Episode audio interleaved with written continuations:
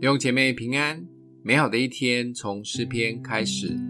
诗篇四十一篇一到七节，眷顾贫穷的有福了。他遭难的日子，耶和华必搭救他，耶和华必保全他，使他存活。他必在地上享福。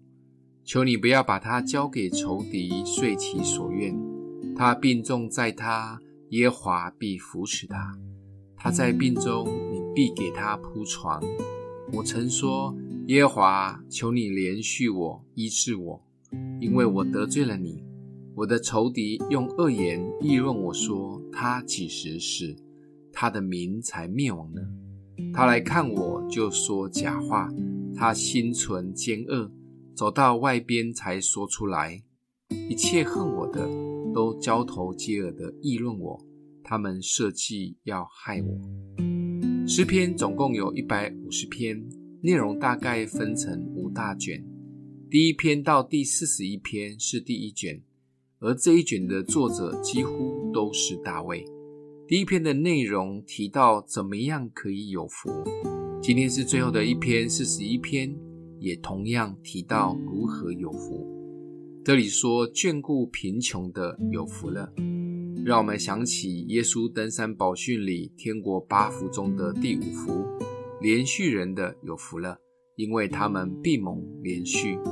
这里提到眷顾，其实比连续更强大，不仅只是怜悯，甚至是要用实际的行动去关怀贫穷的人。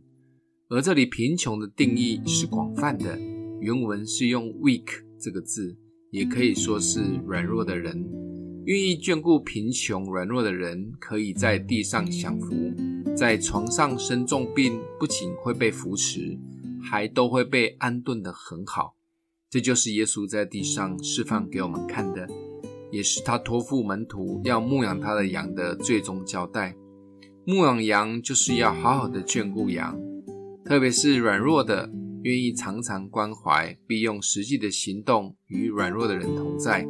这样做不仅是回应耶稣的托付，更可以蒙受从神来特别的祝福，一举两得。今天默想的经文，眷顾贫穷的有福了，他遭难的日子，耶和华必搭救他。